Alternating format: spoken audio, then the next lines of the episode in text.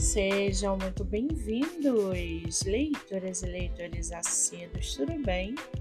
Eu me chamo Monique Machado e começo agora do livro Não Me Livro. No episódio de hoje eu trago para vocês o livro do autor nacional Felipe Gustavo Rodrigues, chamado As Memórias de Vinícius.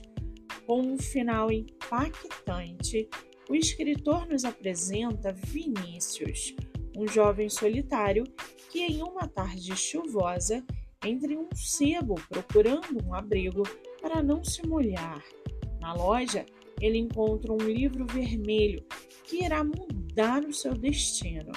O livro é misterioso e se comunica com Vinícius, que tem sua vida transformada.